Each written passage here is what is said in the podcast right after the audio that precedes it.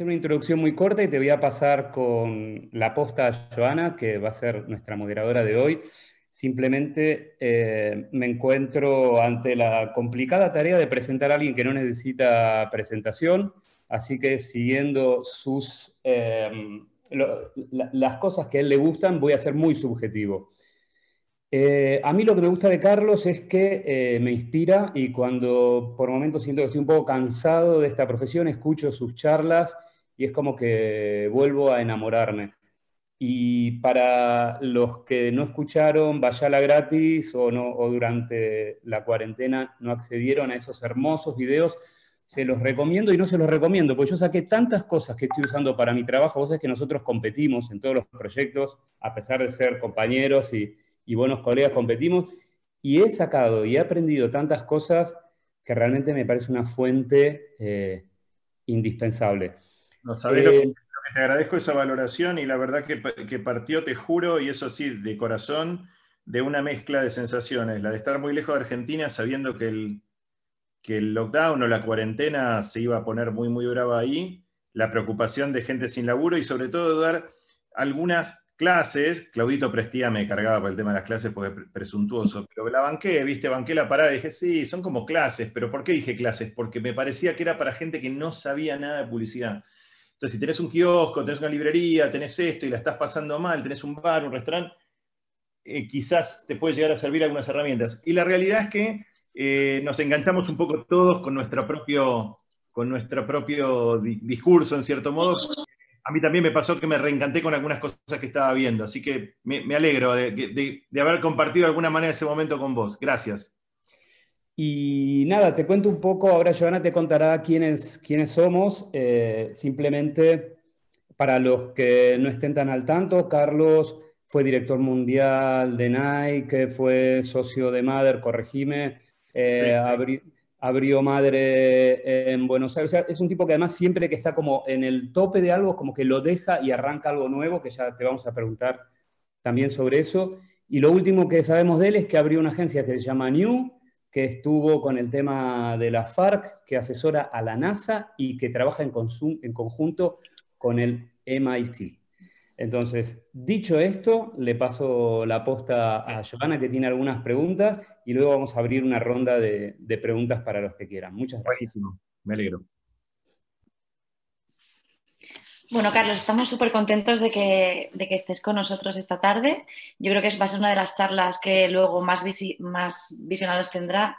Em, esto es exclusivo para socios, es como una manera de incentivar a que más más directores se vayan uniendo un poco a este movimiento de la DDP.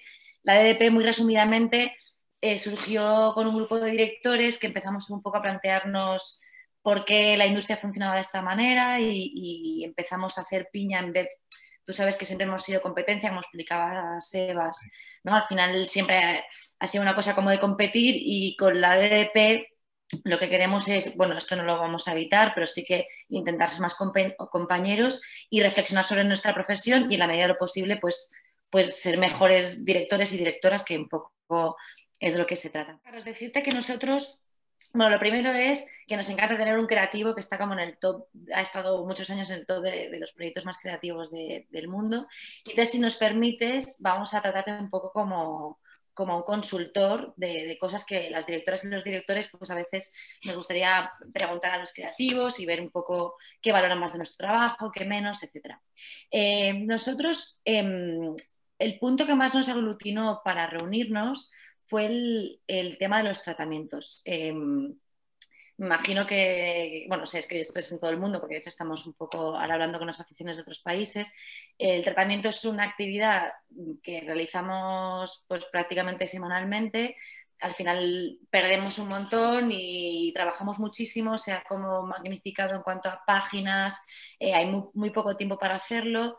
Eh, bueno, tú debes saber y pues no es remunerado y nosotros pues nos preguntamos eh, pues eso, ¿por qué no lo es cuando forma parte, es una parte tan importante de nuestro trabajo y además tan importante también en, las campañas, ¿no? Al final no deja de ser el enfoque que, un director da sobre la creatividad o el guion de, un creativo. Entonces me gustaría que hablásemos un poco de este tema, ya que es como lo que más nos ha unido.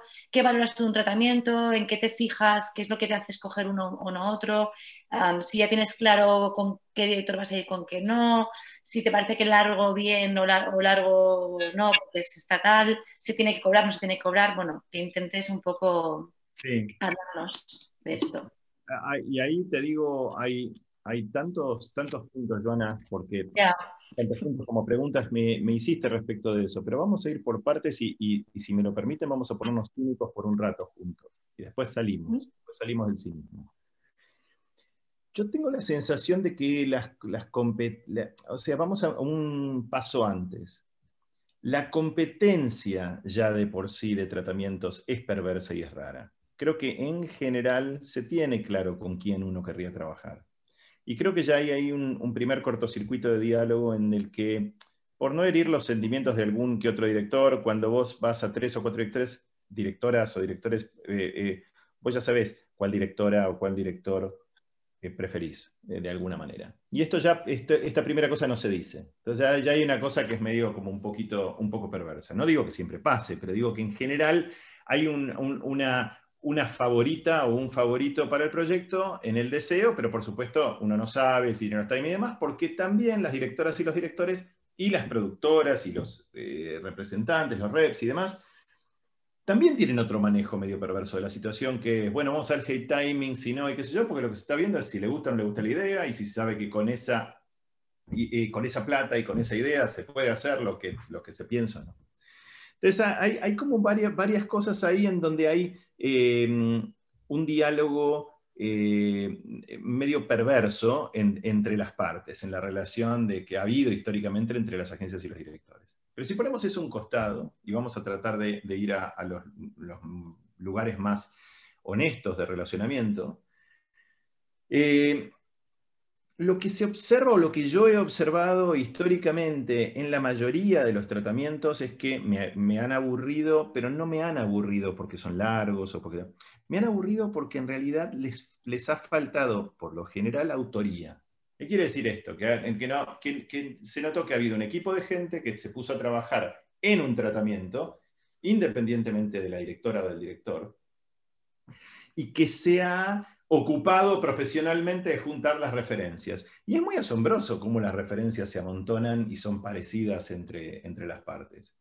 Y las referencias es uno de los grandes temas que me parece que aleja de la autoría. O sea, empezar a buscar una referencia ya es renunciar a la autoría, ya es renunciar a ponerse a pensar uno. Pues a lo mejor uno lo que podría hacer es decir, bueno, mira, eh, eh, la idea que tengo es en realidad parte de la base de esto que yo vengo pensando hace rato, que es esto que está acá. Y esto lo hice yo y demás. Y decís, ¿pero qué es eso? Bueno, ahora te voy a explicar. Eh, esto que está acá es en realidad tal cosa, esto no es una P, aunque parecía una P, sino que es un ojo y esto es así, porque yo lo vengo haciéndose bastante y porque tengo una especie de capricho relacionado con esto, que tiene que ver con esto, y me parece que esta historia se puede contar de esta manera y de esta otra. Vamos a ponernos con que eso es eso es un, ejemplito de algo autobiográfico de autoría. Los problemas que yo observo en las referencias, por lo general, es que las referencias cometen para mí dos o tres pecados que yo considero mortales. O nos muestran eh, eh, datos de otras publicidades, ese digamos que es el peor de todos, o nos muestran datos de películas o de largometrajes, que me parece que es otro error horrible. Porque decís, eh, pero eso son imágenes concebidas por otros directores, independientemente de que haya sido para un largo o lo que sea y demás, o para un videoclip o para esto. ¿Cuál es tu concepción? Entonces ahí, bueno, vos te pones a decir, fenómeno, entonces me voy a fijar en fotografía. Y también pasa un poco que si te pones a fijar en fotografía, y yo me acuerdo un dato, yo trabajé bastante con un director de fotografía, trabajo bastante con un director de fotografía, especialmente para NASA, para un par de proyectos en NASA, que lo estamos haciendo directamente con él como director de fotografía y yo dirigiéndolo que se llama Rui Pocas. Y Rui Pocas trabaja, trabajó bueno, en Sama con, con, Lucrecia Martel. Y me decía que lo que más le gusta de Lucrecia Martel es que la manera que ella le referencia a él, cómo van a trabajar, en general es sonora. Le dice cosas de una manera sonora. Y me contó una, anécdota, una escena, que quien haya visto Sama, la película, es una película muy densa y aburrida, a mi entender, maravillosamente eh, narrada, fotografiada, qué sé yo, pero no deja de ser por momentos, para mí me resultó muy, muy tediosa, la vi acá en Londres, y me encanta Lucrecia Martel, y de hecho me encantaba todo lo que estaba viendo, y en un lugar de mi cabeza, en la, hora y pico, dije, ¿por qué me estoy aburriendo tanto de hace rato y no me lo estoy diciendo a mí mismo? Pero bueno, a, a cada uno le ha pegado de maneras diferentes. Pero recuerdo que Rui me dijo que había una escena, que es una gran escena, gran, gran escena, que es eh, de una batalla que tiene que ocurrir en donde los caballos están metidos hasta cierto lugar en el agua y hubo que crear unos puentes para llevar los caballos hasta ahí y demás, y todo ese despelote iba a ocurrir y él ni nadie sabía cómo iba a ser esa escena. Entonces, en la medida que evolucionó la, filmación, siempre volvían al lugar común y le decían, Lucrecia, ¿cuándo vas a decirnos cómo vamos a hacer esta escena, porque necesitamos, nada, pensar un montón de cosas logísticas y demás. Y mientras sí, se hacían los puentes para poder ir con los caballos hasta ahí, etcétera, etcétera. Y yo decía, sí, sí, sí, esta noche, y esa noche no, aparecía y demás. Hasta que estaban por llegar al día, y, el, llegaron al día anterior, y Lucrecia no decía nada, y le dijo a Rui, Rui, te voy a ir a ver a la noche, a la habitación, y te voy a explicar la escena. Ya, ya la tengo prácticamente yo. Dicho y hecho. 11 de la noche, de la noche anterior, del día de la escena, que es una escena dificilísima, complicada que iban a hacer, 11 de la noche, Lucrecia llega fascinada con un cuaderno, le golpea la puerta, abre Rui, y en el cuaderno no tenía ni, nada, no tenía ningún dibujo. Entonces dice, contame, contame, te lo cuento, dice. Y esto, eh, eh, como me lo contó Rui, me hace ver que, que efectivamente pasó. Dice, mira, esto empieza así. Y le empieza a hacer como el sonido de los cascos de los caballos en agua. Eh, le tiene un sonido de un pájaro que no voy a tratar de imitar, le dice un silencio en un momento determinado, le cuenta otros cascos, otros caballos en el agua y demás, y se lo contó básicamente cuatro o cinco momentos claves del comienzo de todo esto con ruidos. Y a mí lo que más me gusta de eso es que cuando ofició de puente entre lo que se va a hacer y lo que ella tenía adentro, lo que hizo es, se dio un enorme permiso para dos situaciones. Pánico, que me parece que es muy importante, es decir, bueno, estamos ante algo que tengo que inventar porque estoy sola, solo en esta situación. Y voy a tener que inventar algo. y ese es uno de los grandes problemas, volviendo en el círculo total de lo que veo con las, con las, en general con los tratamientos. Ahora, ¿cuál es el problema? Que las agencias buscan muchas veces, no directores, sino que buscan gestores. O sea, buscan intermediarios entre la agencia, el cliente, la producción, la plata, esto y demás. Tipos que puedan gestionar todas estas situaciones y resuelvan el problema logístico del asunto. O sea, buscan una especie de eh, facilitador. Eso es lo peor, que, lo más distante que puede haber con, con, alguien que viene con una visión. Entonces, muchas veces entiendo ustedes perfectamente cuando dicen, no, mira, yo no le puedo y llevar un papelito y decir esto es lo que pienso. Porque esta gente viene con Coca-Cola, 154 países, en unos con barbijo, en otros sin barbijo, hay que filmar una cosa en Tailandia, hay que ir a tal cosa, hay que ir a tal otra, es un despelote, hay que poner un blanco un hindú, eh, un afro no sé cuánto, y un, eh, pero afrocaribeño, porque vamos a estar en estos países, un blanco de escandinavo, pero no muy rubio, un pelirrojo, porque esto va a salir en Escocia, que yo, y tenemos que filmarlo 17 veces. La misma cosa. O sea que es un espanto. En ese sentido, es que yo no tengo una respuesta y una solución, porque yo, si fuera ustedes, no me metería en esa producción o en esa dirección. Pero muchas veces hay que vivir y entiendo de la realidad. Para los casos que me parece que son buenos, el director es un problema más, idealmente.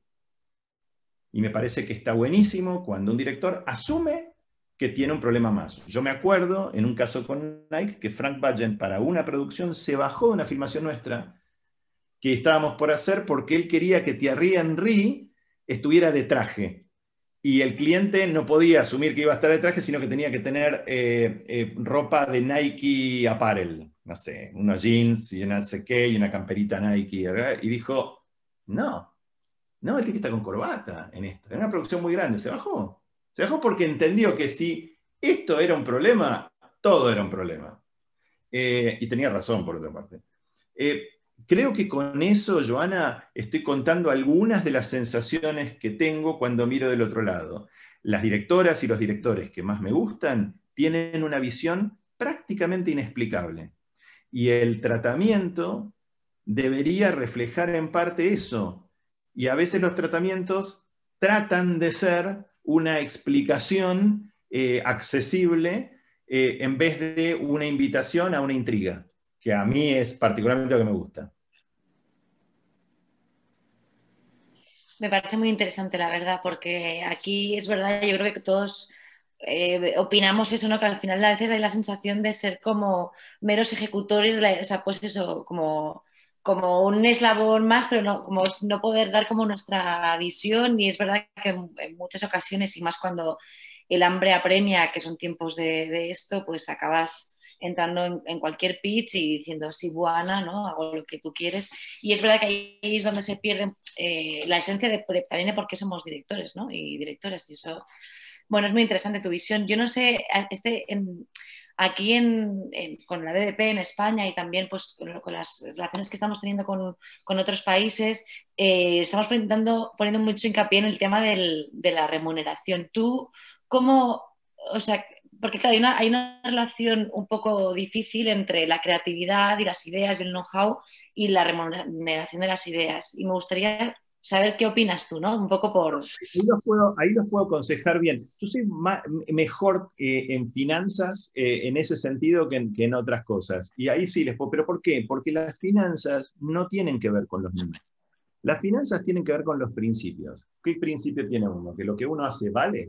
Si tenés como principio que lo que vos haces vale y la economía es en realidad algo humano y, natural, eh, tiene que costarle al otro. Si no le cuesta al otro, no te van a escuchar. Eh, entonces yo cobro muy bien, eh, eh, como agencia cobro muy bien la, colaboración creativa. Es más, recibo queja de todos los clientes y proyectos que tengo. En el caso de NASA no, el caso de NASA es un caso en el que es el único caso en donde nosotros perdemos un poco de plata. Generalmente, terminamos empatados, pero perdemos un poquito de plata, pero porque es una organización que no tiene presupuesto publicitario, tiene presupuesto para producir comunicación, etc. Y por supuesto con FARC trabajamos gratuitamente, lo mismo con Naciones Unidas. Eh, no, con Naciones Unidas no trabajamos gratuitamente y eso tiene que ver con esto, eh, eh, exactamente, que es, yo le cobré un proyecto de las Naciones Unidas justamente porque si no, no me iban a escuchar. En el caso de las FARC es distinto porque en el caso de las FARC ellos escuchan, pero yo no puedo recibir plata que no tengo la menor idea cuál es el origen de organizaciones políticas. Esto es una cosa que, me pondría en otro lugar. Entonces, eso yo lo hago también por una cuestión de credibilidad.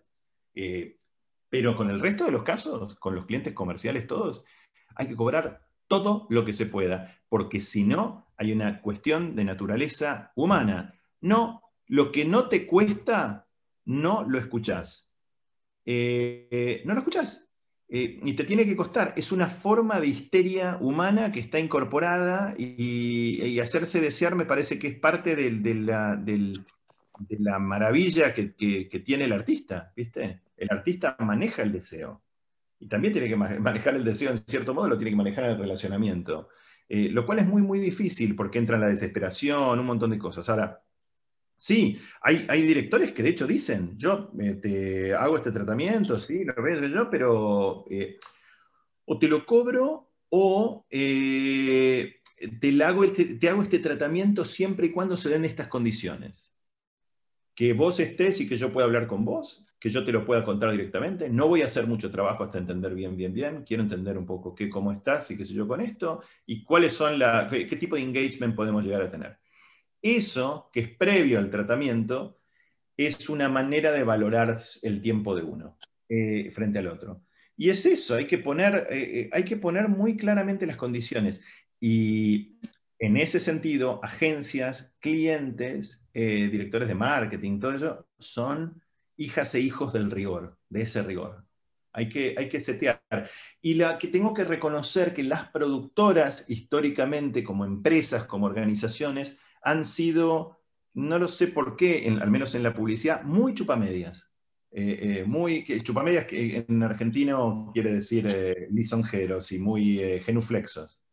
De, cumplir con todo. Hay como una cosa que creo que tiene que ver con el lenguaje medio militar que tienen las productoras hacia adentro, donde todo el mundo obedece a todo el mundo porque el director dice algo y sale corriendo, señor, esto, que yo, que de alguna manera permea en la, relación con los clientes, en donde el cliente es una especie de general. Y no, no. Y, esto es una condición que yo pongo, y esto quizás les sirve como ejemplo desde agencia. Eh, para mí el cliente no, no, no tiene la razón, para nada, ni nosotros tenemos la razón. Esto es una cuestión que estamos estudiando juntos, pero no, no, no, me, no, es, de mi interés. Les puedo mandar un, texto que le mandé hace un año y pico a una clienta que es muy buena hoy. Eh, y le dije textualmente, que ya se sumaba a un cliente nuestro, le digo, mira, mientras no tengas eh, eh, la necesidad de hacer este trabajo para que políticamente te vaya bien adentro de tu empresa, sino porque verdaderamente te gusta, y si no deseas que nosotros nos metamos en tu rollo, que es personal y demás, de hacerte crecer políticamente en el lugar y qué sé yo, y te preocupa hacer bien este trabajo, no vamos a llevar perfecto, porque lo que tiene que ver con tu carrera me tiene totalmente sin cuidado. Esto es absolutamente, miren, hablé con Gaby hace dos horas y me decía, uno de los problemas que tenés es que sos muy arrogante y sos muy bruto eh, hablando muchas veces y, que, y quedás muy mal. Le digo, ¿sabes qué? Eh, eh, sí, primero. Pero la segunda cosa es, una de las cosas que quedan claros cuando haces esto y te comportás a veces de esta manera, sin ser un, un, asshole, te comportás de esta manera, es que te haces que el otro se plantee por qué está con vos. ¿Por qué estoy con vos? Porque la verdad que este Zoom no lo estoy pasando bien. las reuniones en general no son fáciles. debe ser por el trabajo, ¿no? Y a vos también te ponen la obligación de mejor poner algo arriba de la mesa, porque se puede haber sido un, tipo no necesariamente muy agradable acá y allá, mejor que tengas algo bueno para poner. Y creo que, creo que en ustedes se da la misma, la misma ecuación. No sé si eh, hace sentido esto, y esto ahí sí les pido a todos eh, que, que, me tiren con algo. Si no... ¿Alguien quiere quiere hablar con Carlos de esto. Yo, yo, creo que es que tiene sentido. Al final yo creo que estamos hablando de muchos temas. Todo, todo lo que estás diciendo me parece como muy, muy interesante. La verdad, no sé, ¿alguien quiere sumarse a esto? Pasamos a, otro, a otra cuestión. Yo tengo una cuestión más y, y ya pasaríamos un poco a que... y, probablemente ninguna de las personas que está acá haya, salvo con Seba nos conocemos desde Argentina, pero haya trabajado conmigo en proyectos. Pero quien haya trabajado conmigo en proyectos, una de las cosas que me parecen más importantes que yo siempre dije con los clientes y con las productoras es, con las productoras, lo que no tenés que hacer es llevarte un porcentaje de la, producción, que es un, mal corrupción eh, espantoso que ocurrió en Argentina mucho tiempo. Primero de todo, o sea, ese, es el primer deal que no tiene que ocurrir. Vos tenés que decirle a la productora, tengo esta plata, pasame qué sé yo, y le tenés que decir que hable con el cliente y que se arreglen entre ellos. Ahora, al cliente le tenés que decir, yo no me llevo plata de esta, de esta gente. ¿Y cómo sabés que no me llevo plata, porque a lo mejor me la puedo llevar por otro lado, con, una nota de no sé qué, de crédito y esas cosas, etcétera, porque te vas a dar cuenta, te vas a dar cuenta en el tipo de relacionamiento, cómo le pido a la productora un montón de cosas, sabiéndome libre de, todo, y, y, vas a ver que es virtuoso. Pero tiene que ganar plata esta productora. Primero. Entonces, no. Un problema que tenemos en New hoy, que a veces producimos nosotros, entramos en competencia con las productoras. Y cuando entramos en competencia con las productoras, hay un problema que es fundamental y eso hay que aclararlo. Y me ha pasado con dos producciones en donde nosotros le dijimos a las productoras con las que competíamos, che, nosotros queremos hacer este proyecto y queremos ganar este proyecto. Es importante que ustedes sepan esto. Y con otra producción, otra producción que ganó una, otra productora es, che, nosotros tenemos una propuesta, pero si hay una mejor, vamos a aceptarla, que es muy difícil porque sos juez y parte. Esa parte de la relación todavía no la tenemos entendida de cómo se lleva, pero no, no está buena. Sea lo que sea, si nosotros producimos directamente, obviamente que eso vamos a tener, por supuesto, una ganancia. Si nosotros dedicamos a otra productora la producción, que no te lleves un mango, y lo más importante para mí de todo, que es lo que hacemos nosotros con los clientes y que es muy difícil que hagan las productoras, es decir la verdad de lo que sentís, de los miedos que tenés, de lo que te pasa, de si crees que el cliente tiene mal gusto, si te gusta esto, si no te gusta aquello. Decilo. Ponelo arriba de la mesa. No quieras quedar bien, tené una mala primera preproducción, una mala primera reunión, afrontala, después va a estar mejor. eh, pero es importante confrontar. Y me parece que estamos ante un problema que le tenemos mucho miedo a la pelea. Hay como una cosa de que hay una maldición que tiene la, idea de que nos vamos a pelear y que sí, nos vamos a pelear. ¿Y cuál es el problema? Y, no, y no tenemos que ser correctos todo el tiempo. Ahora, no nos vamos a pelear porque somos irrespetuosos personalmente. No vamos a pelear porque estamos apasionados por la idea que se está haciendo y en algún que otro momento se nos va a salir la cadena. Entonces, una de las recomendaciones, cosa que no veo, es no tenerle, tener una, una enorme eh, eh, nitidez en el acuerdo económico, una fuerte noción de la sinceridad y una, un no miedo a la confrontación y al enfrentamiento con los otros a partir de ideas que uno cree, ya sea con la agencia, con el creativo, con el director de arte o quien demonio sea. Eh, si uno tiene dudas tiene que, eh, sobre la capacidad que tiene el otro para entender tal cosa, eh, hay que hacerlo. Todavía hay un cliente que me hace acordar el día que yo le expliqué que en una, en una llamada uno a uno, que yo no lo respetaba porque no tenía buen gusto, porque me daba cuenta que no tiene buen gusto. Hay gente que no tiene buen gusto, estéticamente, se viste feo, pero eh, hay gente que se viste feo, pero tiene buen gusto cuando, cuando, cuando mira, o, elabora o evalúa feo, o tiene, ya lo ves, eh, ves lo que hace estéticamente y es horrible. Eh, una persona de marketing. Se enojó muchísimo conmigo. Pero le dije, yo verdaderamente tengo que decirte esto, porque vas a entender desde qué lugar te estoy hablando. Te estoy hablando de un lugar en donde no respeto tus apreciaciones estéticas. Esto es muy importante que lo sepas. Ahora, vos estás ahí por otras razones y, no necesariamente por apreciaciones estéticas, etc. Bueno, nada, hablemoslo, pero sabés aparte. Me costó un, tiempo que nos entendiéramos y finalmente empezamos a entendernos bien en un lugar en donde, bueno, supo dónde estaba y yo supe en dónde estaban sus fortalezas, sus capacidades. No, no es fácil. Obviamente, si no sos sociópata o, tenés algún tipo de, de, estos problemas, que es muchas veces en mi caso, eh, es mejor. Hay gente que logra decir todas estas cosas y ser sumamente agradable, pero bueno, esos son. Carlos, eh, y Joana, perdón, quiero interrumpir porque me gustaría hacer muchísimo hacer una pregunta y llevar el tema para otro lado, que es el siguiente. Em, yo el otro día estaba hablando con un amigo y me acordaba de, una pública, o sea, la pregunta va hacia dónde, a cómo cambió nuestro trabajo, el trabajo de los directores, digamos, en los últimos 10 años y hacia dónde va en, los próximos años. ¿no? Yo me acordaba que cuando yo empecé, los clientes de medio pelo, digamos, hacían publicidad en la tele porque no había otros medios a los que llegar audiovisualmente. Entonces, por ejemplo, hicimos una peli con Willem que, me encantaba, que eran de unos bidones de agua sparkling, que vos decís, hoy en día ni, ni loco ni en pedo, esos tipos te hacen una publicidad, te ponen un banner en, algún coso choto y qué sé yo.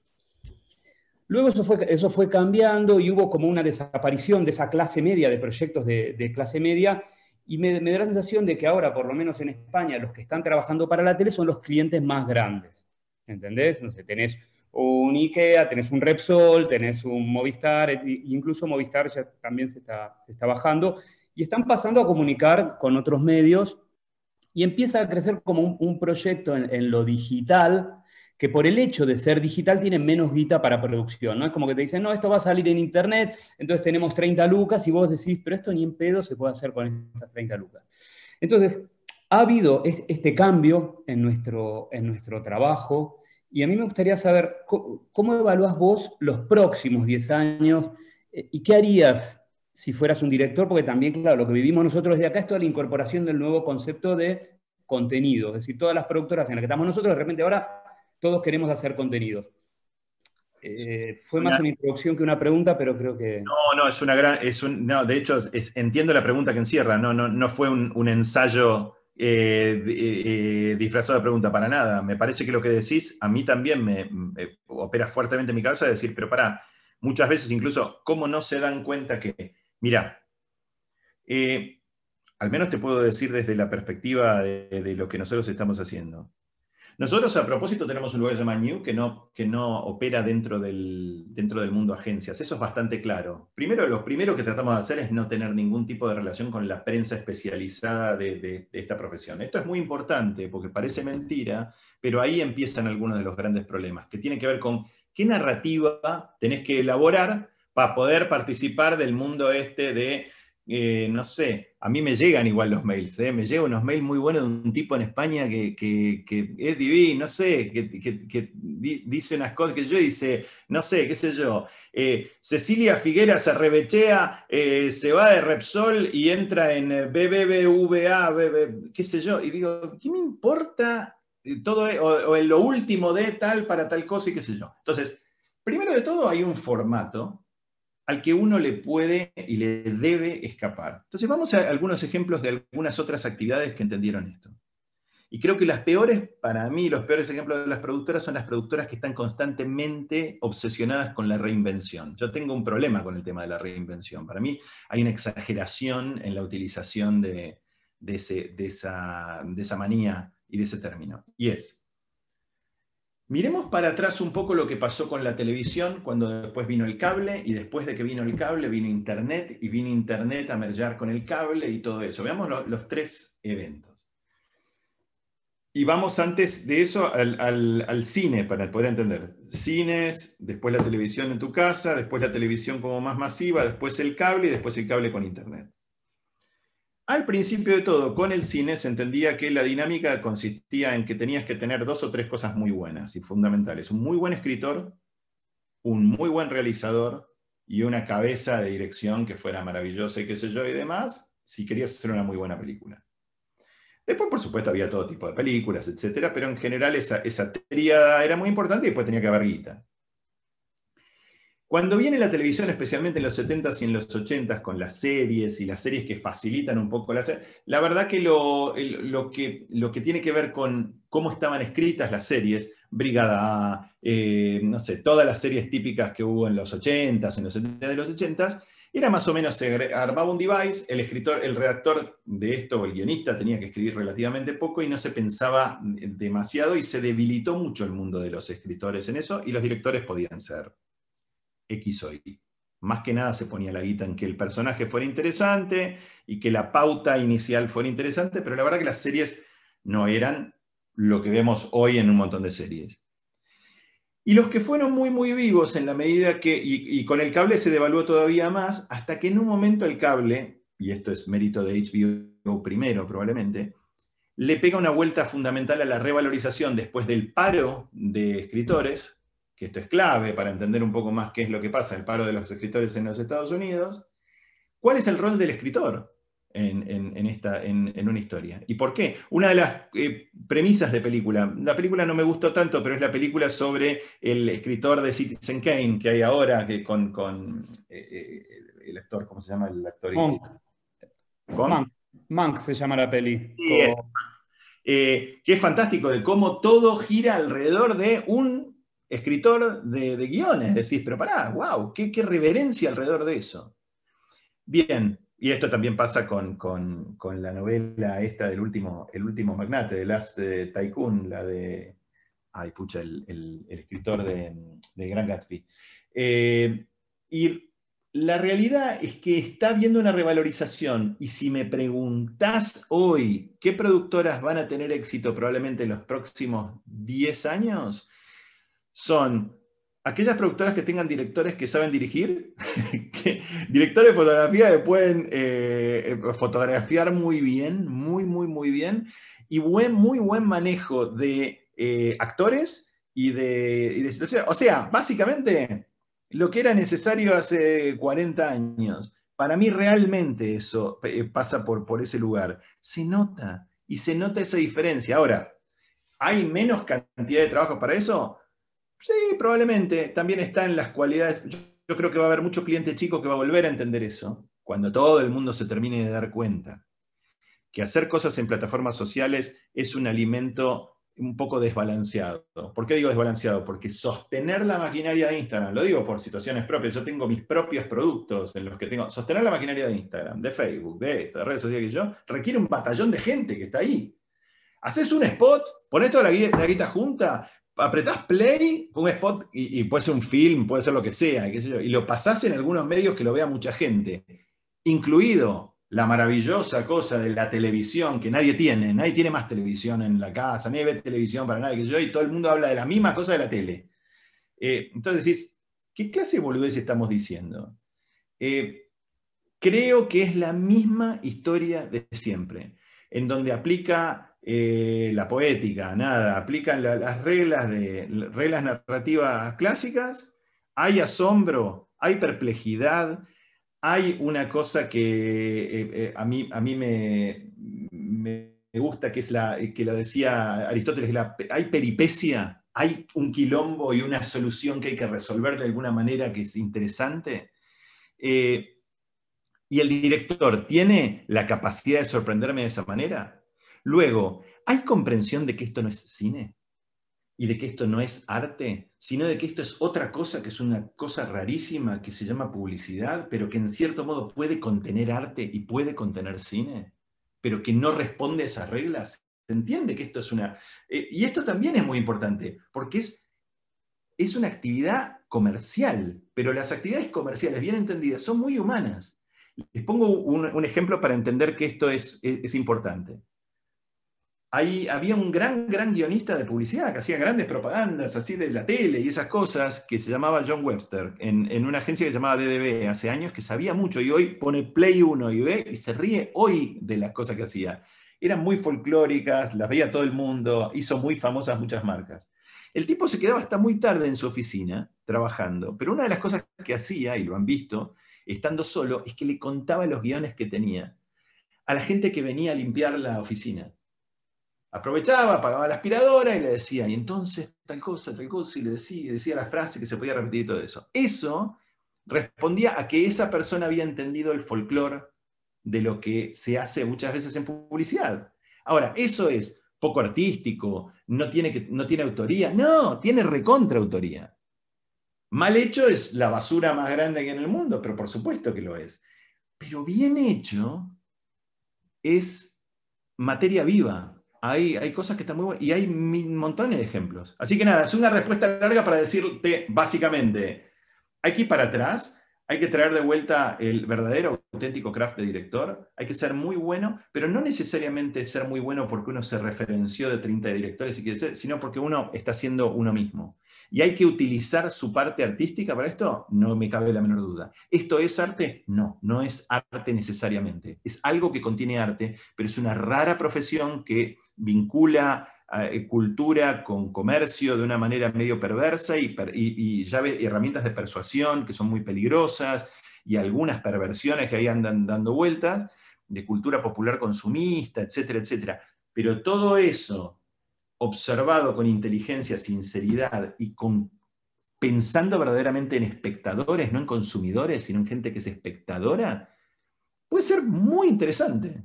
En, eso confío. Hola, Carlos. Em, creo que es un poco una segunda parte eh, de la pregunta de, Sebas, porque en cierta manera yo tengo un poco la sensación de que los directores eh, son casi casi un poco una figura del pasado en cierta manera, ¿no? O sea, que, hay un peligro un poco de, extinción también en la medida en que se ha democratizado mucho, ¿no? O sea, ya no, entonces el director era como una figura, ¿no? Mítica, ¿no? Y se, confiaba en el director y de, hecho no se referenciaba y se escribía en dos hojas y, a lo mejor en su día no había ni monitor y veías de cuando se revelaba, ¿no? Eh, entonces, yo tengo la sensación de que, no sé qué opinas, ¿eh? Si, es interesante pensar en la, en la idea de como de expandir de alguna manera la labor del director, que no sé cómo. Es decir, un director lo que hace básicamente es traducir a imágenes, ¿no? Un texto, normalmente, una idea. Si en, estos tiempos que corren, ¿no? Que parece que está todo cambiando tanto y, eh, sí es interesante pensar en el, director de, una manera más amplia, ¿no? Alguien que además escribe, ¿no? Y que, y que de repente... Estoy lanzándolo una idea muy abstracta y probablemente no bien articulada, ¿no? Lo tiro encima de la mesa. Pero que de repente, no sé si eso, a ti como creativo, te puede interesar que entre un director y entre un poco más en la idea, ¿no? Entonces, y de, o, o, no, o, o es mejor que cada uno en su sitio, o de qué manera tú crees que un director podría un poco expandir su campo de, de, acción, ¿no? Porque parece que yo tengo una intuición de que como es que es necesario, ¿no? Que ya no no es, no sirve, ¿no? Con, o sea, rodar sabemos todos y todos tenemos una cultura cinematográfica de la hostia y, ¿no? Como que hay que ofrecer algo más, ¿no? Igual tiene que ver con eso que planteas de la autoría, no lo sé. No, es que a mí, a mí me, me, llama la atención porque en general los mejores directores que yo vi eh, operando son, tienen eso, César.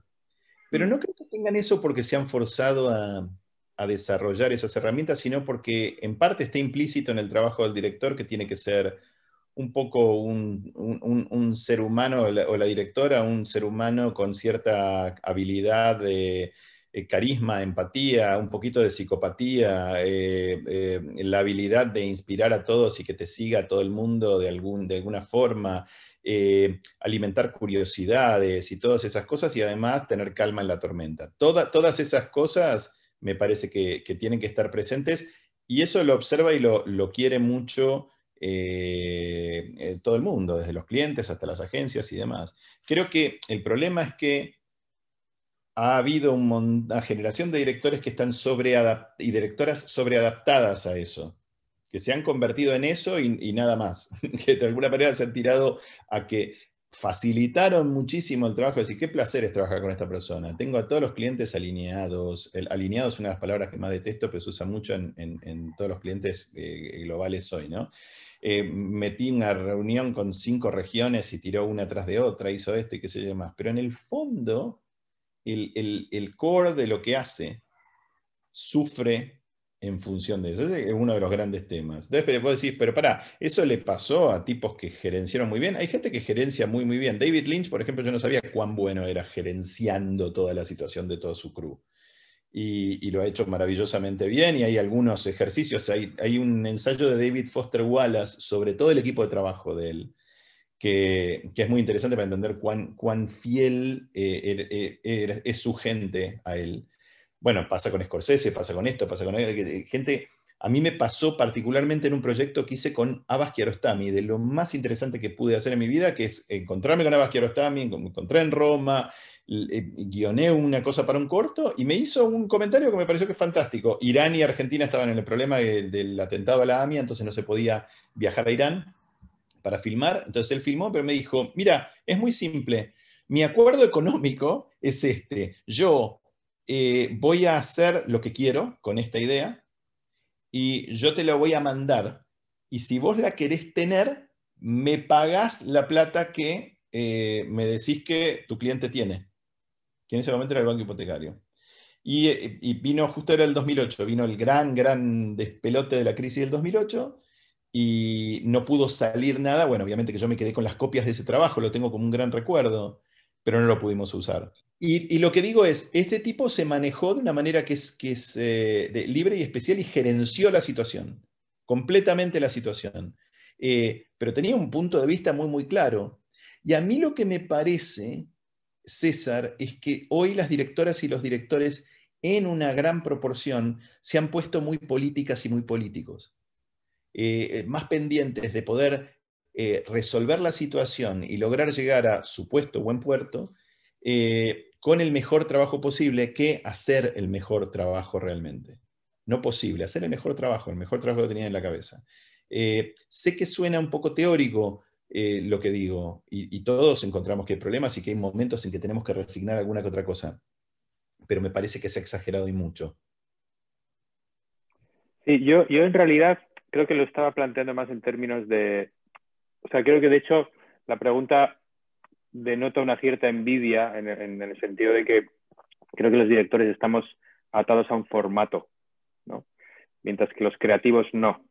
Y los creativos, ¿no? Y tú, uno puede ser creativo y si un día desaparecen ¿no? los anuncios de la tele, pues los creativos tienen como la capacidad de adaptarse a otros formatos y ser creativos. Mientras que nosotros tenemos esa especie de jaula, o yo la digo un poco así, para, para desarrollar nuestra creatividad, ¿no? Entonces, yo pienso mucho en cómo se puede romper esa jaula, ¿eh? No sé si es eso, un poco abstracto lo que digo.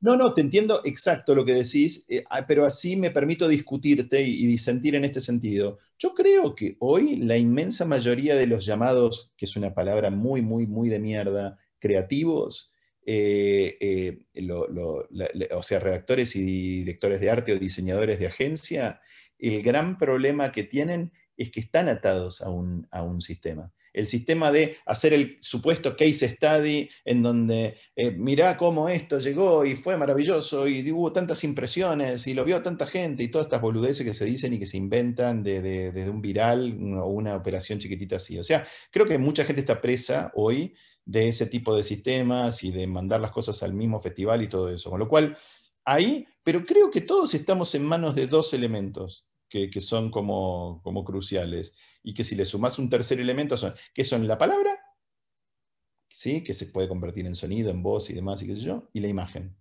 Y después, por supuesto, está buenísimo que hay algunos eh, artistas que logran entender que hay otros sentidos, está el olfato, está el tacto, está el gusto, pero en general lo que parte eh, como abstracción es que podemos cerrar los ojos, es muy difícil imaginar un olor, pero sí se puede imaginar una imagen y se puede pensar en palabras en silencio en tu cabeza. Y eso es aplicable a, todo. Con lo cual, me parece que eh, uno podría decir que las directoras y los directores son presos o presas de esa situación.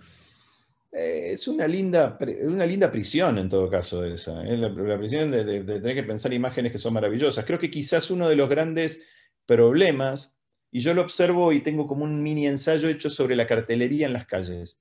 Los carteles hoy son horribles en todas las calles, en general en todas las ciudades, por el enorme acceso que ha tenido la mayoría de la gente a infinidad de cantidad de tipografías que pone a disposición hoy Internet de todos. Entonces, elegís tipografías horrendas, fondos a montones, podés hacer gradiente, cosas esfumados, este que yo. O sea, es un caos.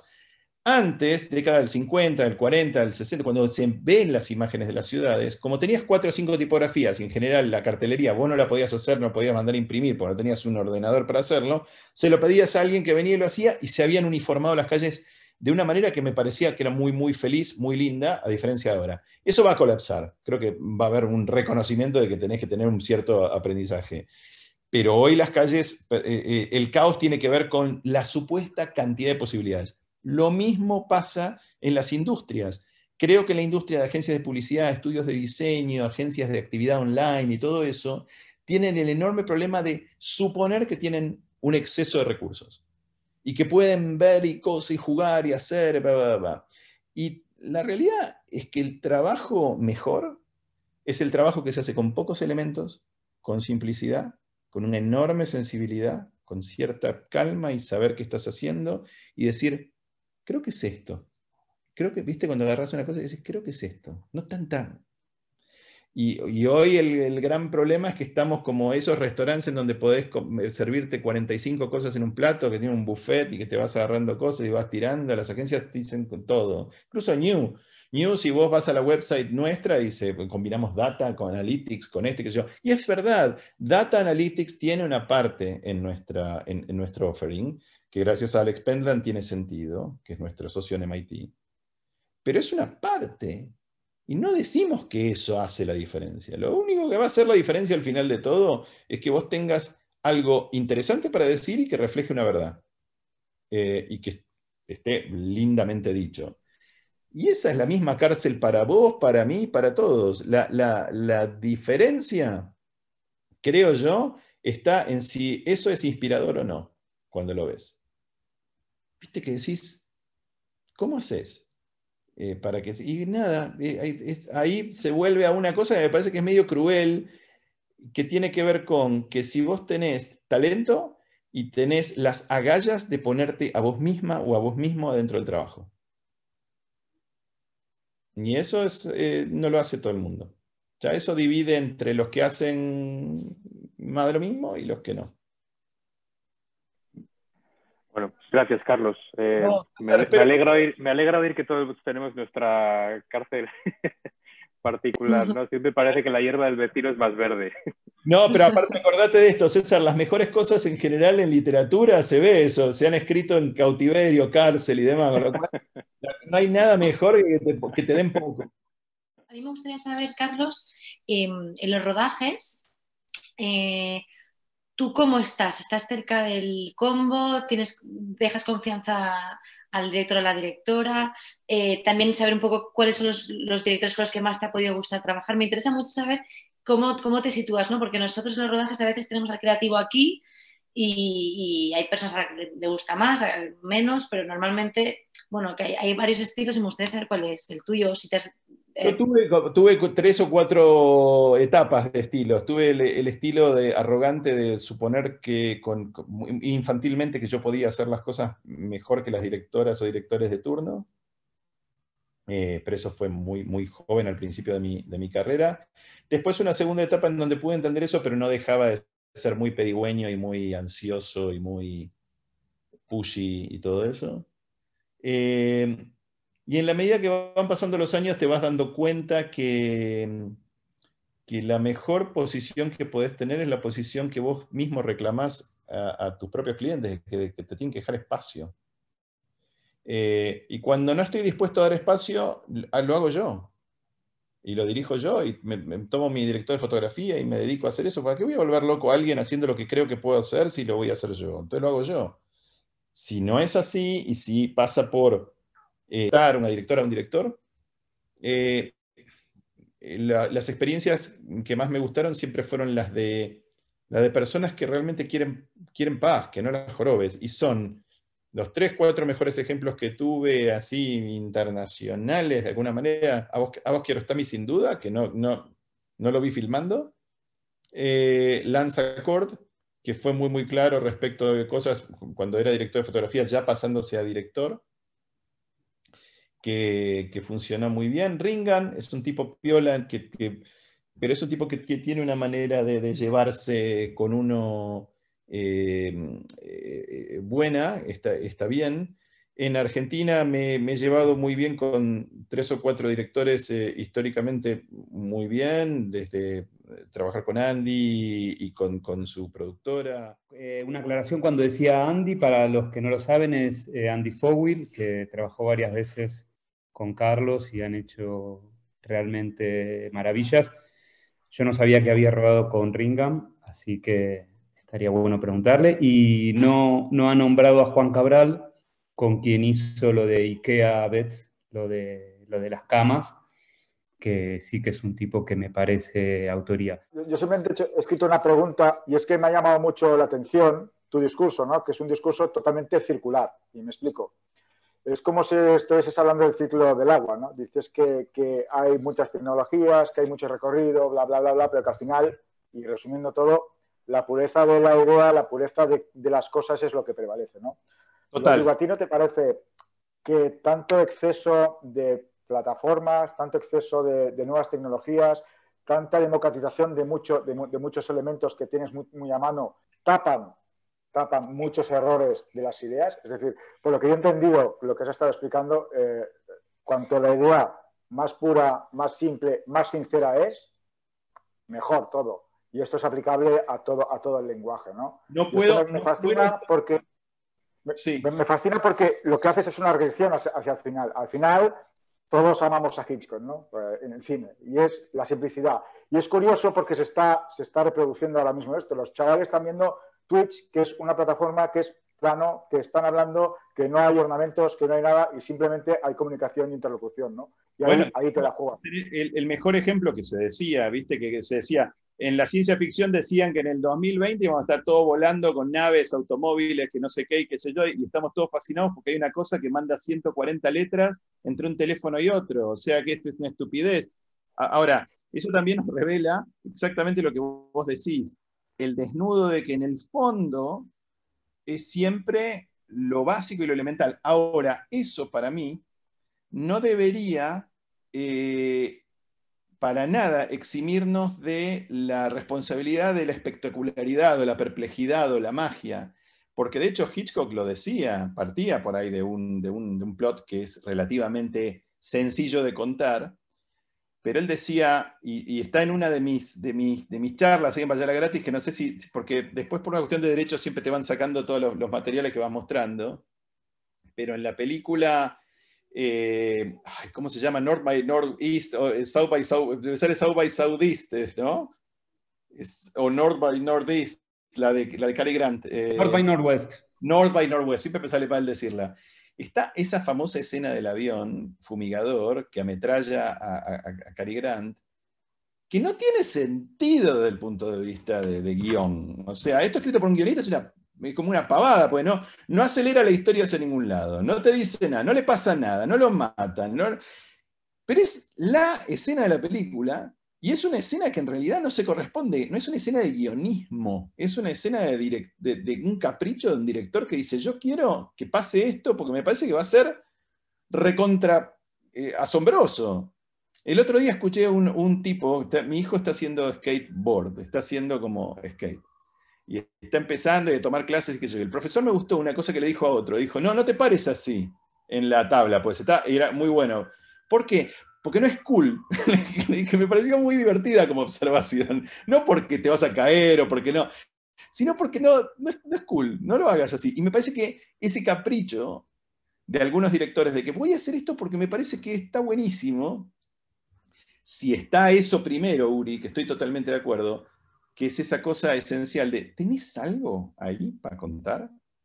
Eh, y siempre volvés a las mismas formas y a las mismas ideas y a las mismas eh, eh, nociones narrativas, pero luego está todo lo otro que hay que sentarse y escribir, y hay que sentarse y pensar imágenes y demás. O sea, realmente a mí me sombra el Quijote en ese sentido, pero no, no porque queremos llegar al lugar común, no, sino porque cómo están desarrolladas esas escenas, esos personajes, esas cosas que pasaron, esos diálogos, qué graciosos que son. Eso hay que sentarse y escribirlo. Vos podés tener una historia, lo que sea, qué sé yo, pero si te quedás en la cosa más o menos desnuda, es un poco un plomazo. Entonces, eh, el, otro día estaba viendo la película que no sé si recuerdan, La rodilla de Claire, de, Romer. Eh, y, por ahí, yo no lo había visto nunca. La rodilla de Claire.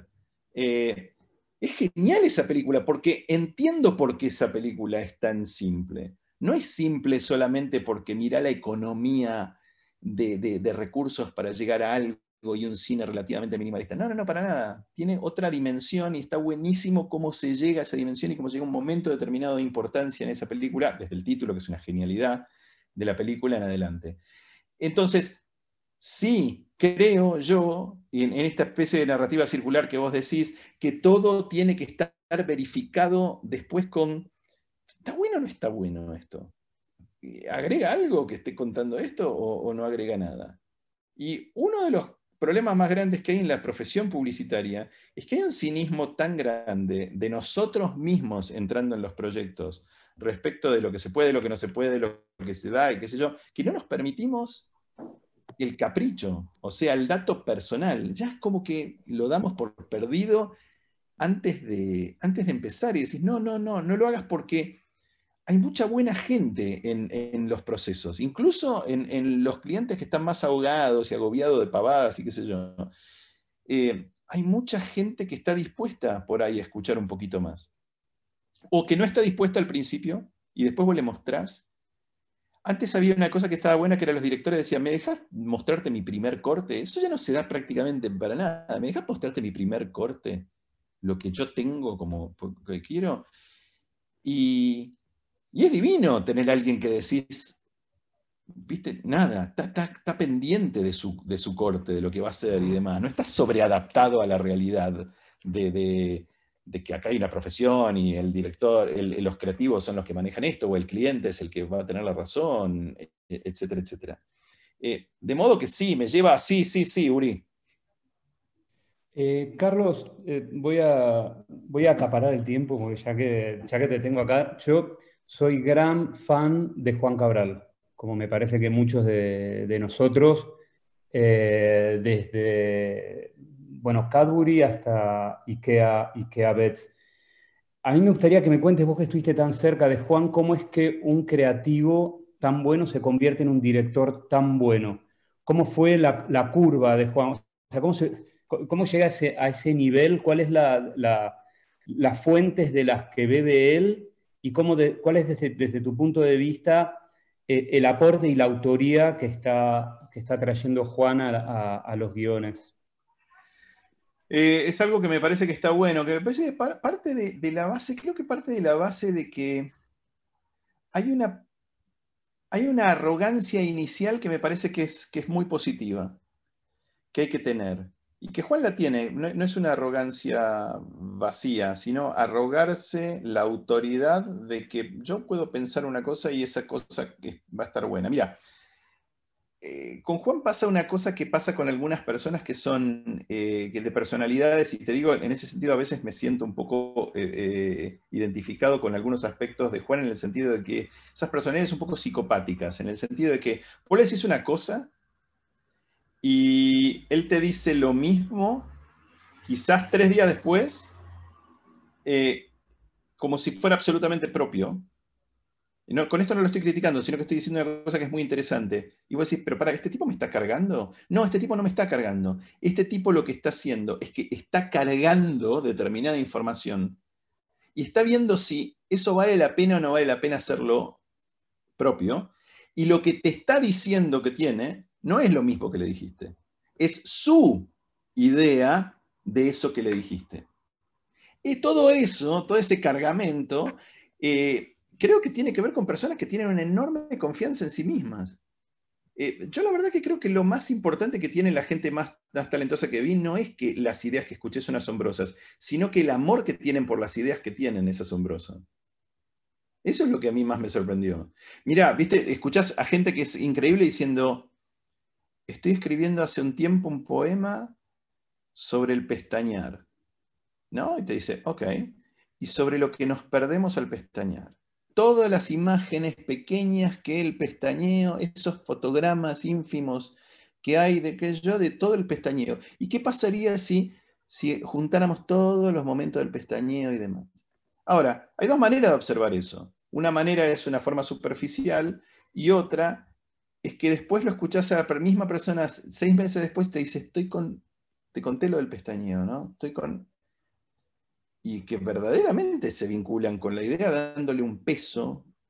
Eh, y ahí me parece que está la gran diferencia, que escuché una vez a alguien diciéndome, una buena idea la puede tener relativamente cualquiera, pero saber que tuviste una buena idea es de pocos.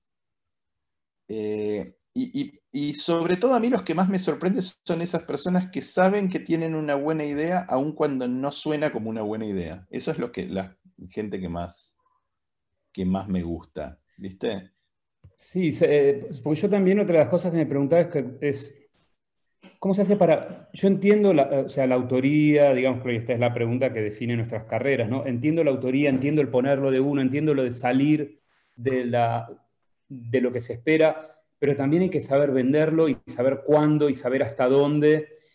Y yo me, me pregunto también cuán, desde tu punto de vista, ¿cuánto te sirvió la escuela de arte para esto? Que me parece que es como... Enorme, enorme, enorme, enorme. Mira, em, tanto que no, que creo que no lo voy a terminar nunca de, procesar. Pero yo creo que te puedo dar un ejemplo de una, artista coreana. Me pasó una cosa una vez con una artista coreana que, estaba en el mismo máster que, hice yo. Y nosotros teníamos una cosa que, que estaba buenísimo, que eran los seminarios. Entonces éramos, ¿cuántos? 14 seríamos. Y cada semana había un seminario de uno distinto y se iban rotando, ¿no? Eh, y nada, y todos teníamos que estar en los seminarios de todos. Y después venía más gente y menos gente.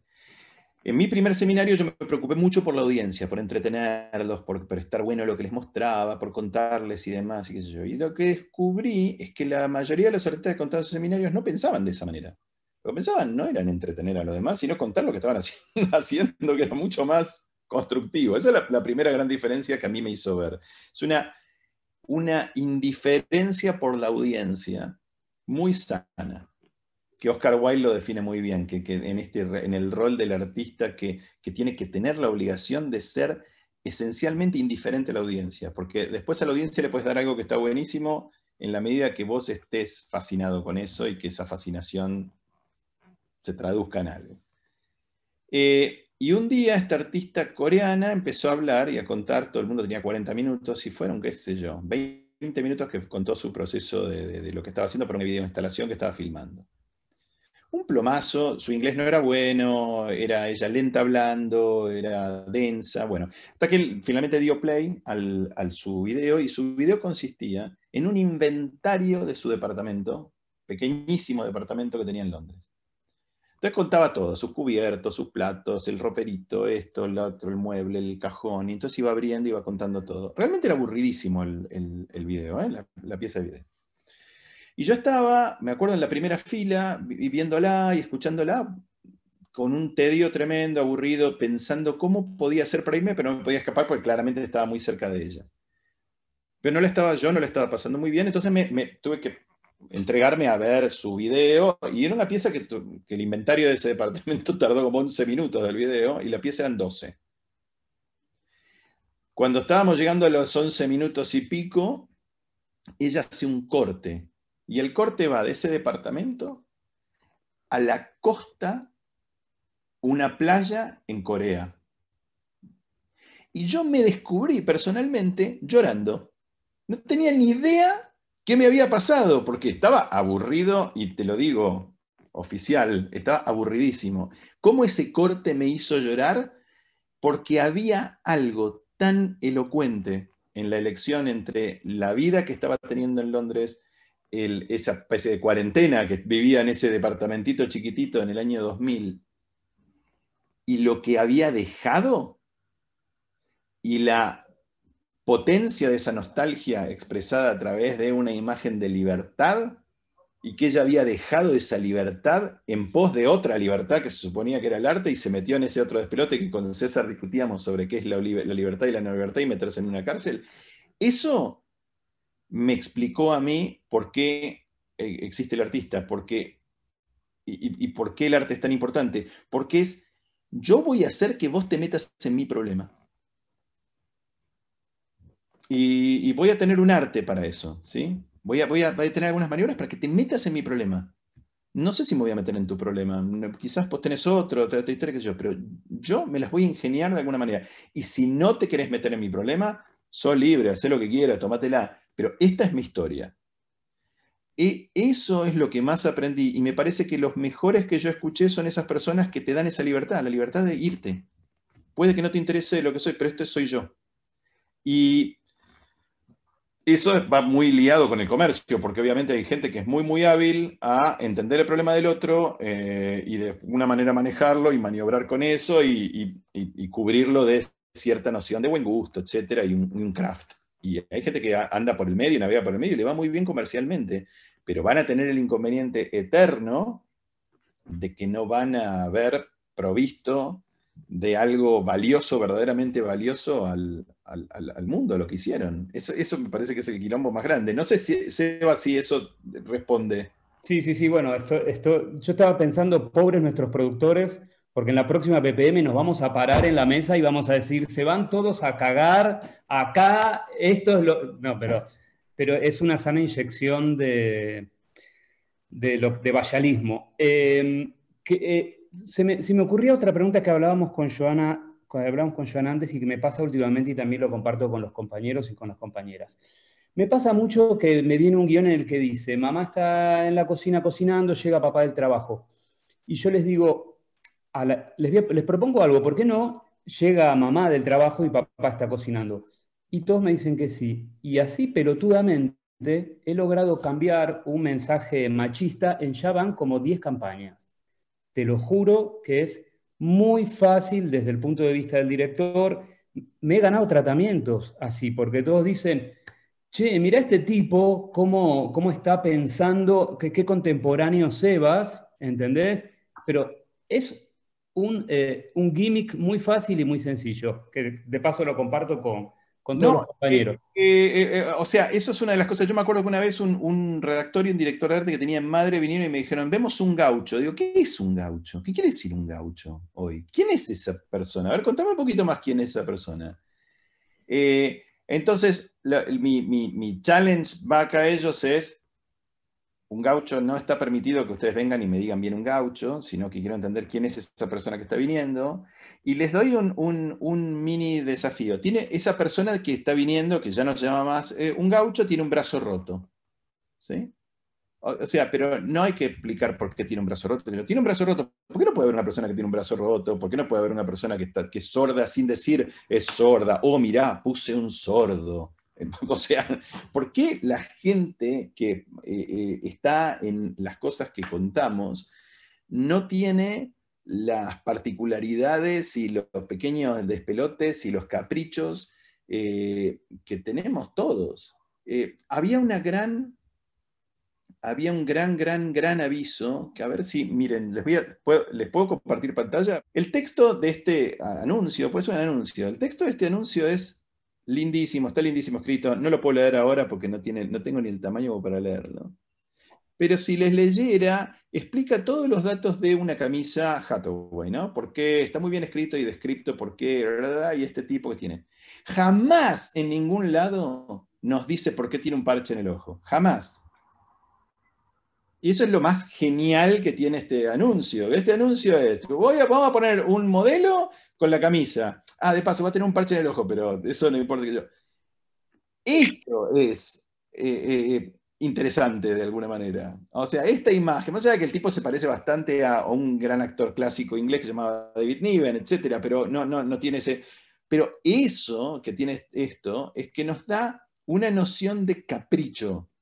Y, para, y con ese de la mano de ese capricho explica lo que sale la camisa, por qué, con qué está hecha, cómo se puede planchar mejor, peor, lo que fuera, el cuello, esto, dónde viene el algodón, etcétera, etcétera. Pero con, con esto lo que quiero decir es que en la medida, de ahí que una de las cosas que yo, nosotros hacemos una campaña constantemente con un artista francés que se llama Jean Julien, al que le, pedí que, que, firmara sus anuncios. Y el de Andes. ¿Eh? El de Andes. Y eso lo hacemos en azulejos y hacemos algunos postes y demás, y todos están firmados por él. Obviamente que nosotros colaboramos con él dándole las ideas que nosotros consideramos, pero él tiene una enorme latitud para poder rehacer, pensar y demás. Y es un artista francés con todas las cosas del francés eh, eh, cabrón, y nosotros somos cabrones por nuestro lado, así que nos llevamos genial.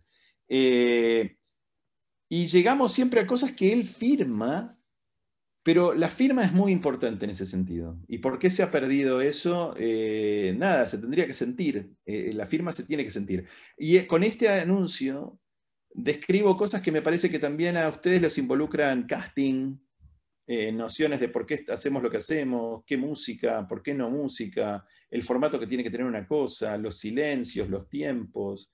que los directores tengan, que, tengan una opinión respecto del tiempo que tienen que durar las piezas, este, cuál sería el tiempo ideal, eh, que los directores también hagan evaluaciones sobre el estrés que tienen hoy las tandas eh, de, anuncios en, la tele o en los pop-ups que aparecen, que creo que es una de las peores ideas que hay hoy en el mundo en, Internet, es, poblar YouTube con cosas. Eh, estas son cosas que corren muchas veces por cuenta de los clientes, los clientes los agarran y los ponen en YouTube y demás. Son perversas formas de abaratar el mensaje que tenés. Realmente llegan en malas condiciones, interrumpen lo que vos estás buscando de una manera muy abrupta, eh, tenés la posibilidad de hacer skip.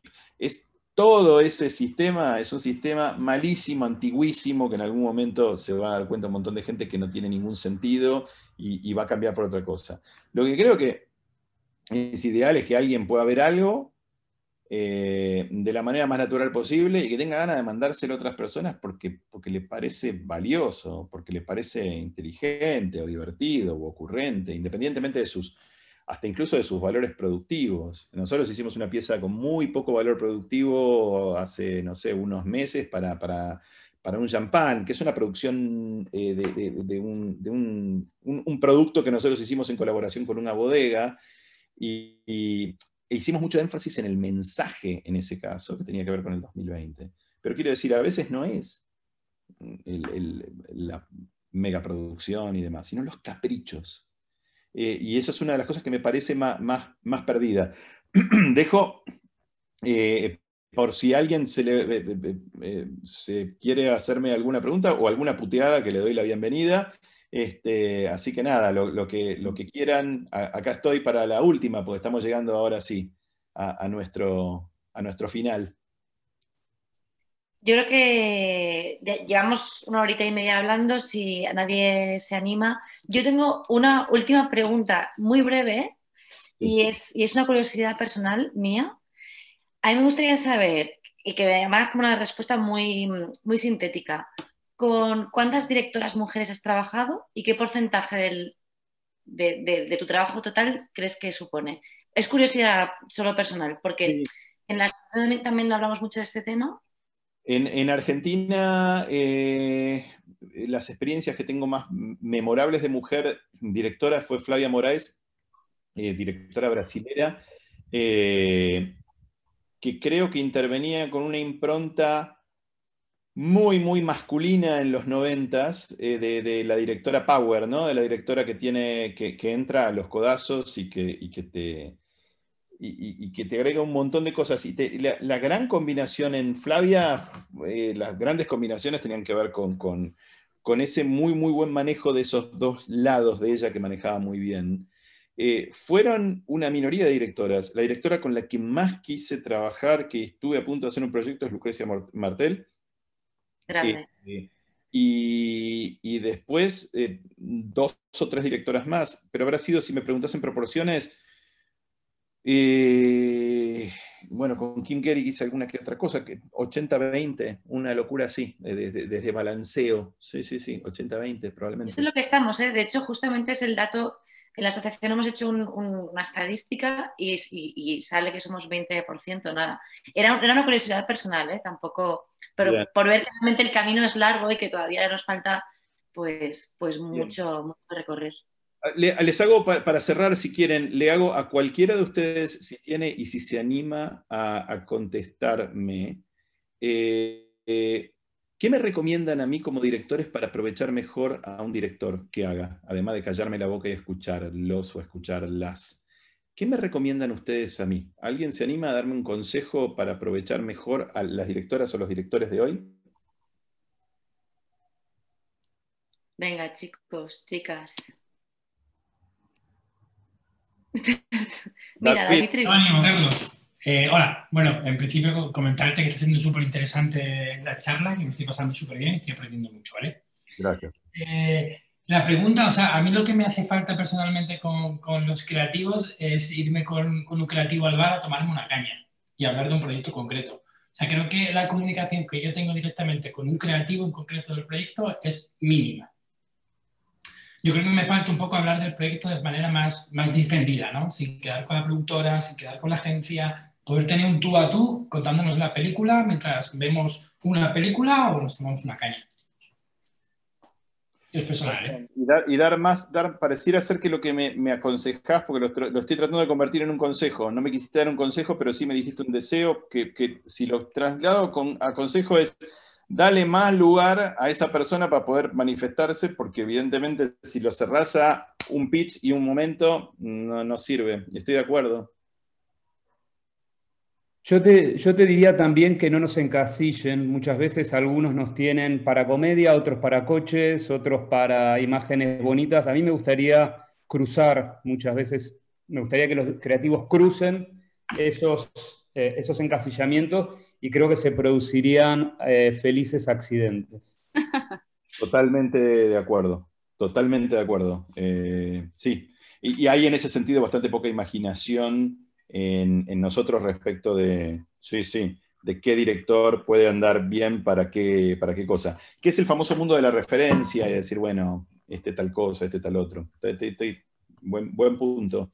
¿Alguien más me, me, quiere tirar algún consejo? Sí. No, yo te diría que igual empatizar estaría bien, porque a veces em, no es fácil sentarse delante de un creativo, porque no sabes lo que tiene el creativo en la cabeza, o te lo puedes imaginar por, por lo que te está contando, pero al final plasmar eso, plasmar lo que tú tienes en la cabeza y que nosotros lo plasmemos, al final es, no es fácil.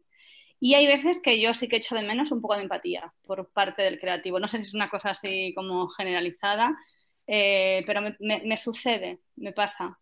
Y eso que tengo, me suelo yo entenderme normalmente con, con, los creativos. Hay veces que hay, con algunos no los entiendo muy bien, pero en líneas generales me, me, suelo entender. Pero sí que a veces echo un poco en falta eso, ¿no?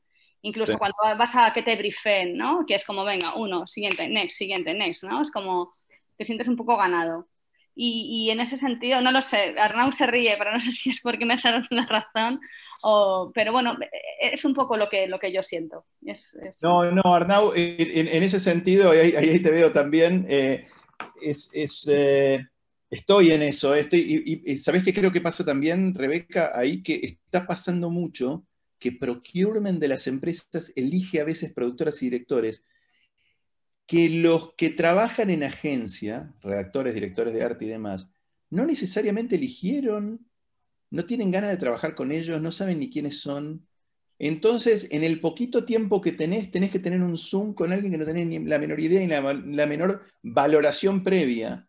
Entonces ya empieza todo muy mal parido, con lo cual no puedo estar más de acuerdo que lo que es necesario es respetar eh, eh, eh, un tiempo de conocimiento, de conocimiento mutuo que no está dado en, estos tiempos locos. estoy de acuerdo, estoy de acuerdo.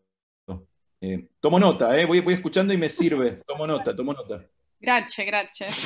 Dale, sister, dale. Ah, ahí estoy, ¿no? Sí. no, sobre lo que decía Sebas de, de no encasillar, me iría también al arriesgar.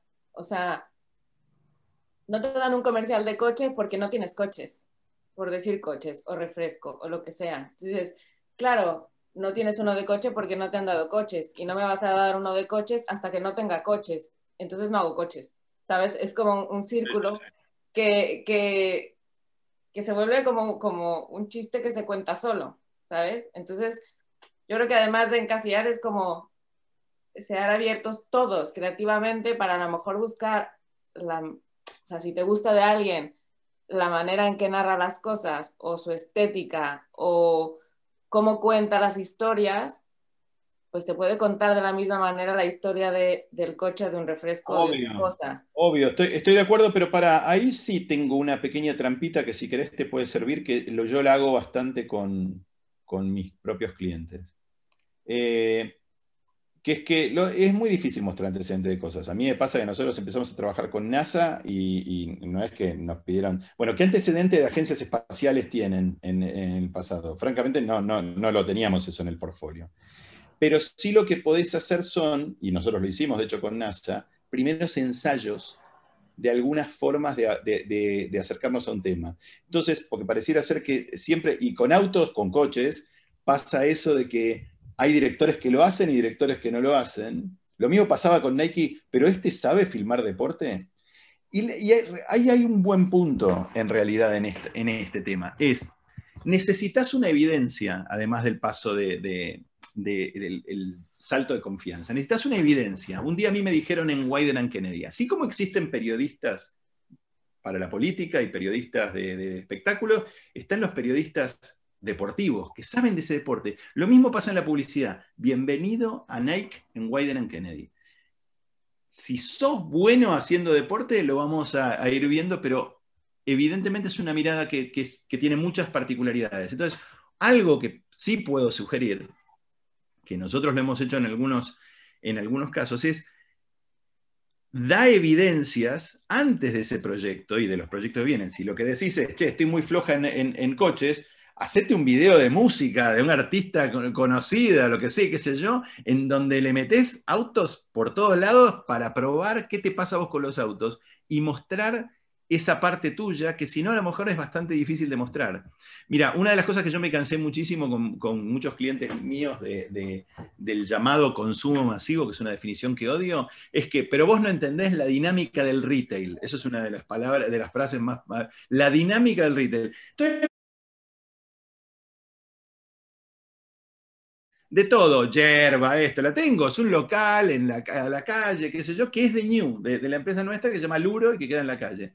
Y probamos de todo, probamos poner en la pizarra, hoy estamos deprimidos, creemos que nos va a ir mal, porcentaje de descuento, entra menos gente, si le decís que estás deprimido, la gente no va a querer entrar, aunque te bajes los pantalones y yo, no entra porque no tiene ganas de encontrarse con alguien deprimido, entonces llegás a comprobaciones muy evidentes de que el retail a veces es blanco y negro, entonces, a eso lo, único que te podría llegar a aconsejar es, sí, es verdad lo que decís, que hay poca audacia en la elección de directores, pero también hay muchos y a veces eh, lo que decís es, bueno, me la voy a jugar por aquel que fotografía autos porque no es fácil fotografiar autos.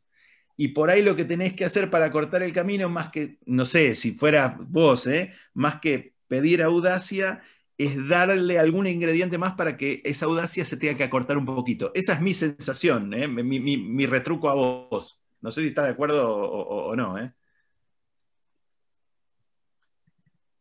Sí, sí, sí, sí. Era, era un, un decirlo de los coches porque es como el ejemplo clásico. Sí, sí, yo sé, sí. están los Como, directores. como Sí, el- sí, sí. todos los directores eh, siempre escuchas que es como, como si el coche fuera el anuncio anhelado de la vida y que, a veces lo ves y a veces no. Pero bueno, muy bien, muy bien. Muchas gracias. No, no, por favor. Mira, una, una última cosa que diría yo que, que es muy interesante, que están los directores que son el opuesto opuesto, que no solo no les importaba nada que los vinieran a buscar para tal cosa o tal otra o ser multifacéticos, sino que eran tan monofacéticos. Y el ejemplo que a mí más me gustaba, que es un director clásicamente publicitario, era Joe Sedelmayer, que era un tipo que ponía la cámara, en todos los comerciales ponía la cámara igual, usaba los mismos castings, hacía la misma cosa y era como ir a buscar a un artista determinado para tener esto. Yo quiero tener, en mi publicidad quiero tener un Sedelmayer, como es tener un Kino eh, dibujándote un, un chiste para una cosa y demás, es ir a buscar a tal artista. Y tan al revés era que era muy atractivo justamente por eso. Había que dar vuelta a toda la ecuación para decir, yo quiero tenerlo porque me divierte tener a este tipo entre esos, porque es alguien que hace siempre exactamente lo mismo estilísticamente o, o de alguna manera tonalmente, que me parece que es una palabra más interesante que estilo. Eh, bueno, eh, acá estamos. An- antes de que de empezar a perder audiencia y entristecernos todos, eh, la verdad que eh, quiero, quiero irme mientras puedo de, de una manera digna. Eh, decirles que es un honor estar frente a directores que se dieron un rato de tiempo en el mundo. Ahí, lo veo a, a- Nacho, que sí, hemos, hemos hecho algunas aventuras ahí en Madre y recordará si lo que estoy diciendo tiene alguna eh, veracidad o no. Y, y con, bueno, nada, Seba nos- nos conocemos hace muchos años y la verdad que es un placer y un honor eh, que me hayan dedicado un rato de tiempo. Este, estoy acá en Londres para cuando... Saludo, para- Carlos.